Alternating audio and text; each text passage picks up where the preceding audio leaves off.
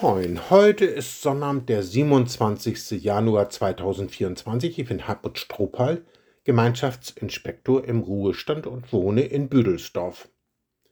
Vor kurzem stellte ich meiner Frau die Frage, haben wir unseren Kindern Märchen erzählt? Doch, meinte sie.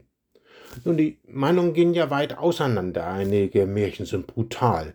Kinder verbrennen eine alte Frau im Ofen, eine Königin unternimmt Mordanschläge gegen ihre Stieftochter. Eine junge Frau muss in glühend heißen Schuhen tanzen, bis sie tot umfällt.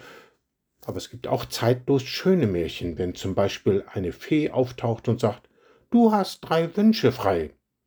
Sich wünschen zu können, was immer man will, ist wie der Himmel auf Erden. Drei Wünsche bekommen wir doch schnell zusammen. Nun, die Bibel berichtet von Salomo, der war ein Wunschkind und Königssohn.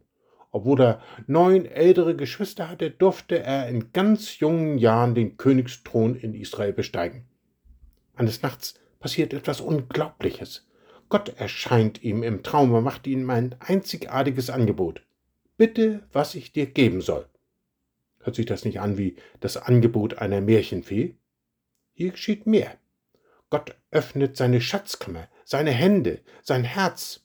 Stell dir vor, dass Gott dir heute anbietet, Bitte, was ich dir geben soll. Hm, was brennt dir auf dem Herzen? Was ist dein sehnsüchtigster Wunsch? Gesundheit? Frieden in der Familie? Was antwortest du, wenn Gott dir sagt, bitte, was ich dir geben soll? Es ist nicht zu fassen, was Salomo damals antwortete. Gib mir ein gehorsames Herz. Wörtlich steht da ein hörendes Herz. Warum bittet Salomo nicht um Sieg über die Feinde? Warum nicht noch um mehr Reichtum? Warum nicht um die schönste Frau der Welt? Warum wünscht er sich ein hörendes Herz? Nun, seine Aufgabe besteht darin, Entscheidungen zu treffen, Urteil zu fällen, Gut und Böse zu unterscheiden. Natürlich kennt er die zehn Gebote. Aber was bedeuten sie konkret für Entscheidungen, die von Fall zu Fall anders aussehen? Salomo erkennt, was sein größtes Problem ist. Er hat ein Hörproblem. Er müsste Gott verstehen, einsehen, was Gottes Wille ist. Merkst du auch, dass es nichts Wichtigeres gibt, als dass du eine Antenne für Gott hast?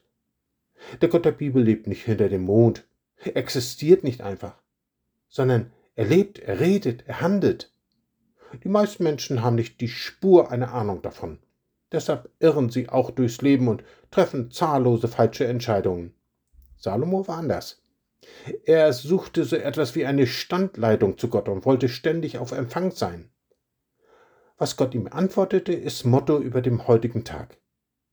Gott sprach zu Salomo, weil du weder um langes Leben bittest, noch um Reichtum, noch um deiner Feinde Tod, sondern um Verstand, auf das Recht zu hören, siehe, so tue ich nach deinen Worten.